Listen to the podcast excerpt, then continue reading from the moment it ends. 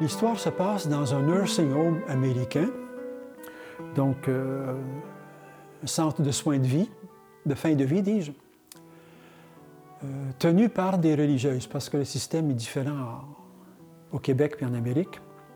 Donc, c'est une communauté de religieuses qui a une maison où il accueille des personnes en phase terminale. Et une dame dont le mari est hospitalisé, qui vient d'apprendre que son mari est condamné à toute fin pratique, sort en, rage du centre, du nursing home, voit à l'entrée la statue du Sacré-Cœur et se met à lancer de la boue et de la neige sale à pleine poignée sur la statue du Sacré-Cœur, de façon enragée. Elle, elle, se défoule en bout de ligne sur la statue du Sacré-Cœur, lançant toutes sortes d'épouvantables choses sur la statue, qui vient toute beurrée, toute sale et tout ce que vous voudrez. La mère supérieure voit la chose, est complètement à l'envers, bouleversée, ne sait pas quoi faire, court chez l'aumônier. Mon père, mon père, venez, s'il vous plaît, le plus vite possible. Il y a un drame qui se passe devant la maison. Dites-lui d'arrêter, c'est épouvantable. C'est un sacrilège que tu es en train de faire là. L'aumônier arrive, il voit ça. Ma mère, laissez-la faire, elle est en train de prier.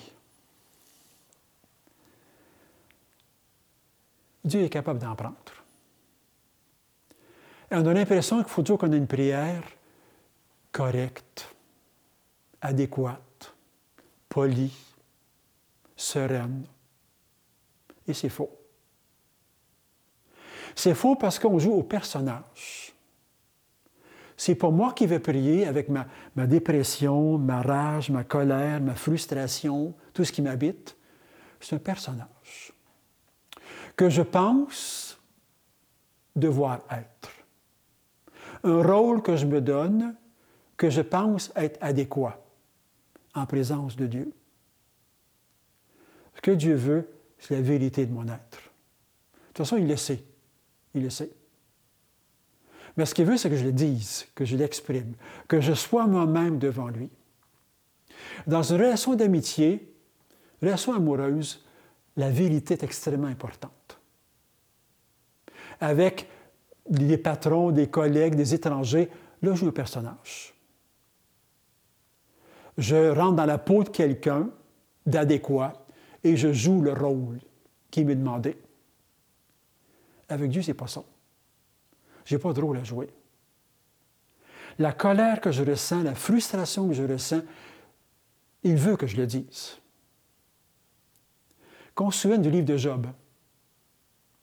Job exprimé, a exprimé fortement, avec violence, sa colère, son incompréhension, son doute, sa difficulté, sa dépression, alors que ses amis faisaient ça de façon soignée, expliquaient la situation, expliquaient le rôle de Dieu, excusaient ce qui était en train d'arriver, excusait ce que Dieu faisait subir. Non. Job a bien parlé de moi, dit le Seigneur à la fin du livre. Une autre histoire dans le même genre, au Québec cette fois-ci, donc une femme qui sort de l'hôpital et elle, vient d'apprendre, elle aussi, son enfant est condamné. Mais là, c'est un enfant, c'est encore pire.